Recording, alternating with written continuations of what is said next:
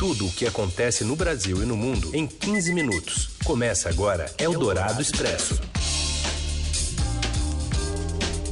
Olá, no ar mais um Eldorado Expresso. Aqui a gente não perde tempo e em 15 minutos você fica sabendo o que importa na hora do seu almoço ou quando você tiver fome de notícia. Isso aí, a gente liga o microfone e já fala que a ideia é apresentar um cardápio variado de política e entretenimento nessa parceria da Eldorado com o Estadão. É o primeiro podcast feito ao vivo nas ondas do rádio que você ouve no Eldorado. Também fica disponível em qualquer plataforma de podcast assim que a gente sai do ar. Eu sou o Raíssen Abac e a Carolina Ercolim. E esses são os destaques desta quinta-feira, 28 de fevereiro.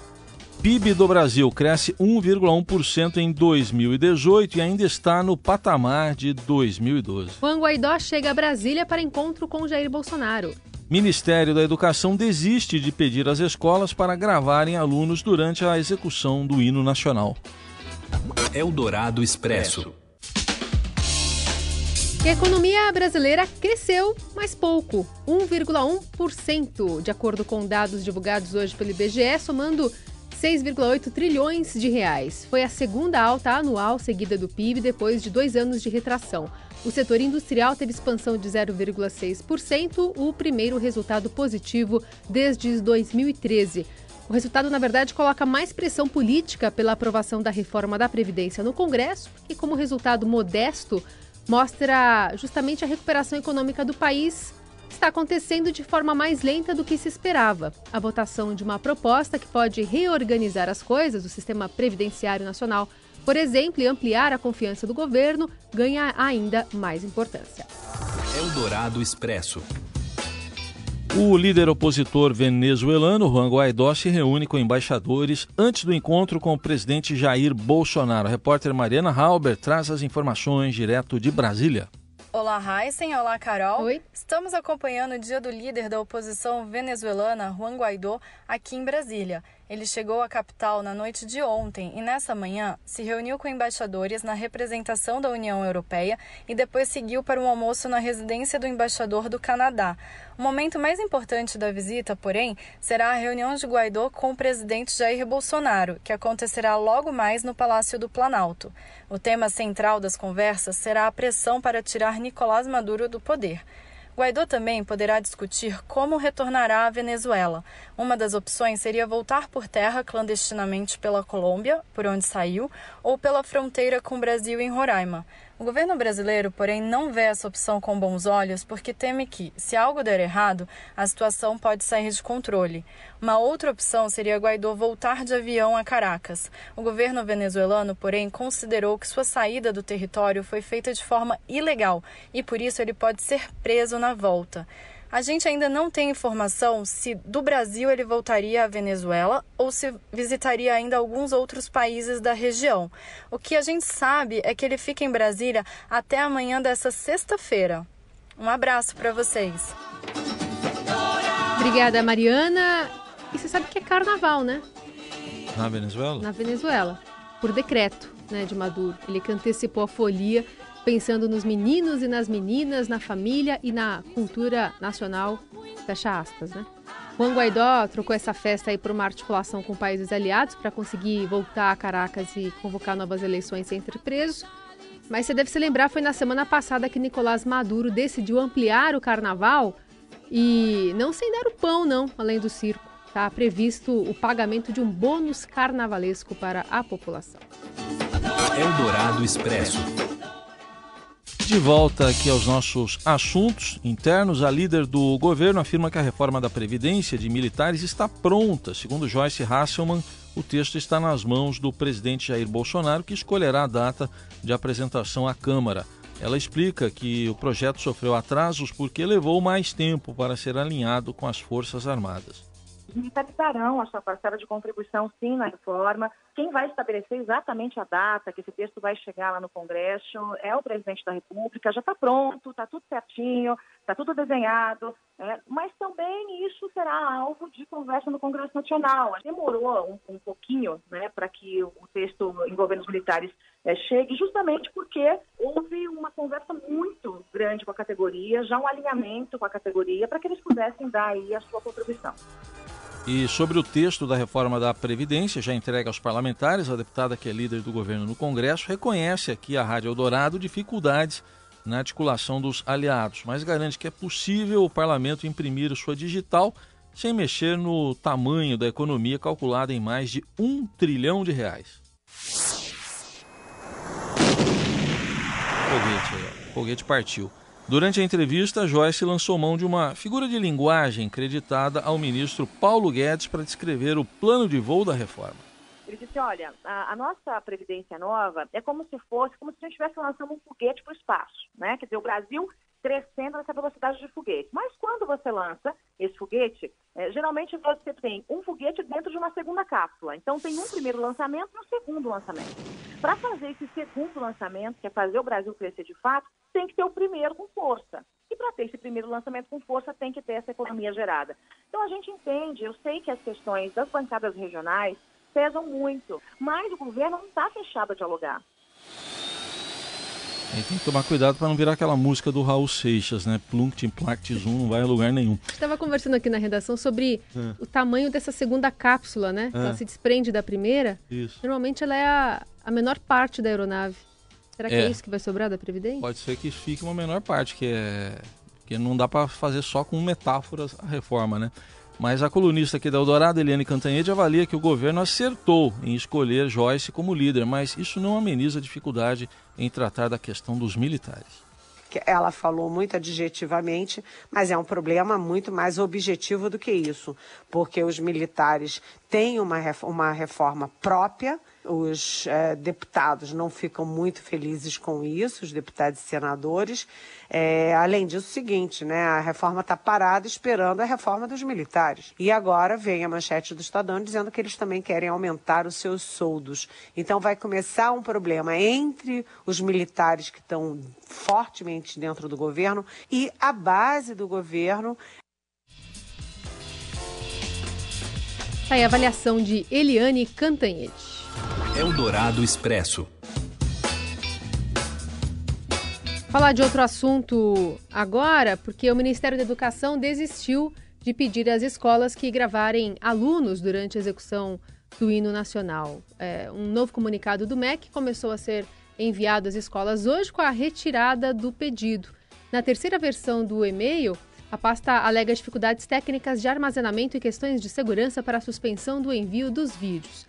A primeira versão ainda recomendava que fosse lida para as crianças aquela carta do ministro Ricardo Vélez Rodrigues, que terminava com o slogan de campanha de Jair Bolsonaro, lembra?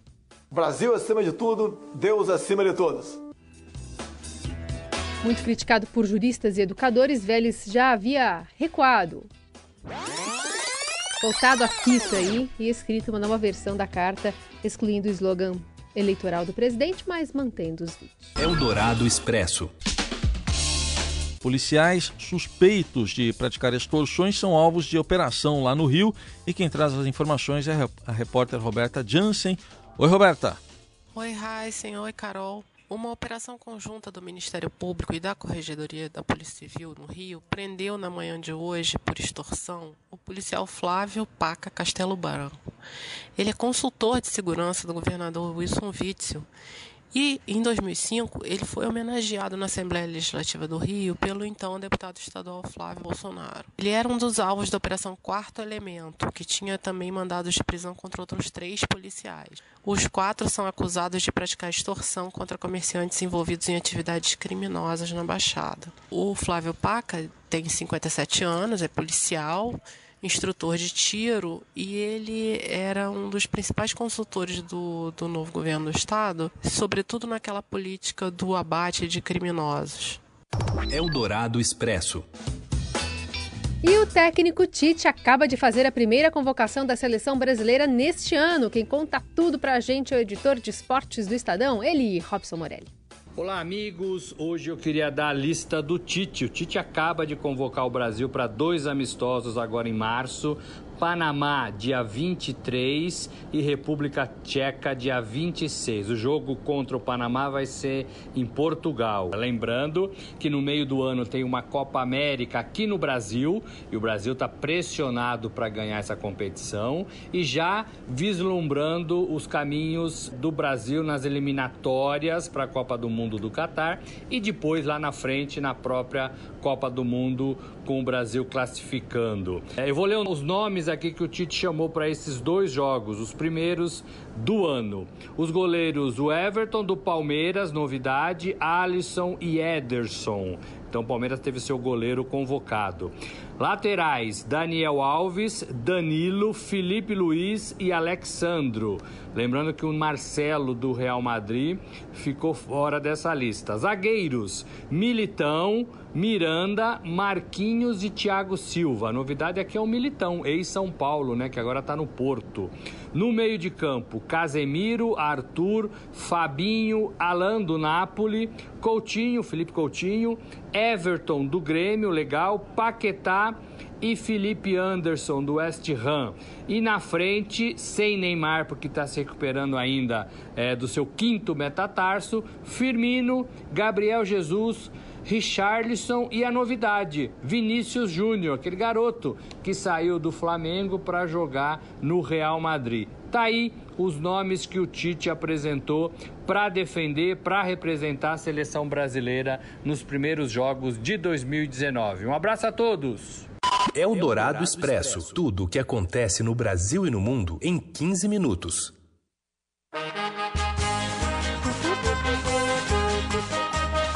Dois BGs aí, um, um, um solo ao vivo. E agora o nosso último bloco, o bloco em que a gente vai falar de alguns blocos que vão pra rua nesse carnaval. Alguns já estão indo, né? Tá animado, né, pra essa Pô, exibição? tô animadíssimo para ler isso aqui, ó.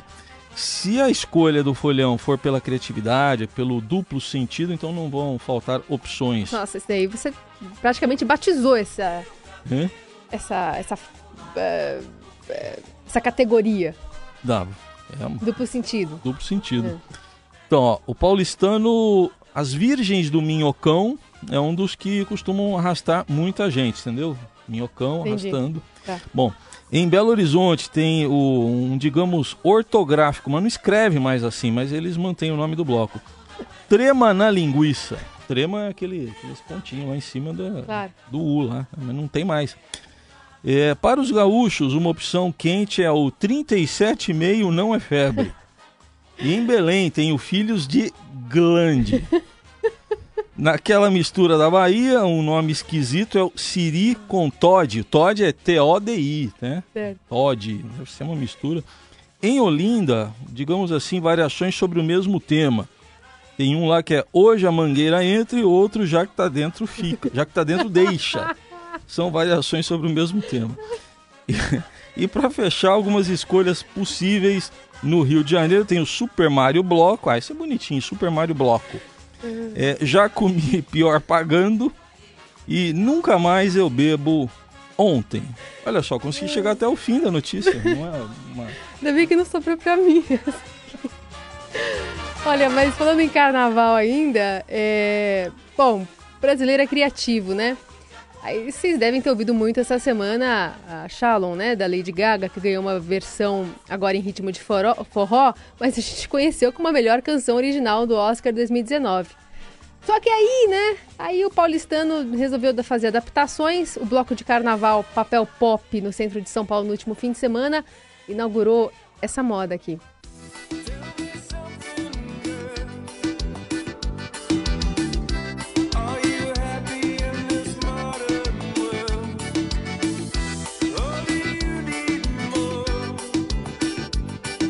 Quê, né? Você gostou? Pô, mas Manteram a, mu- manteram a voz original do Bradley Cooper, né? Vamos terminar assim então? vamos terminar assim. Então fica por aqui essa edição do Eldorado Expresso mais carnavalesca. Amanhã tem mais. Mais trocadilhos também? Se Deus quiser, vamos, se sobrevivermos, vamos lá. Tchau. Até amanhã.